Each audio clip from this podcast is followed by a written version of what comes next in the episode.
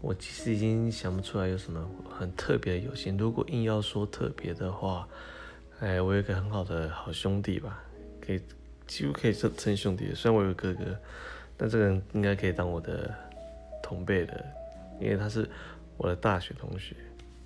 然后认识到现在十几年了，但步入了年纪，十几年我这之中很有趣的是啊，这个缘分没断过，然后联系也没断过，甚至在研究所毕业之后，我们还一起进了同一家。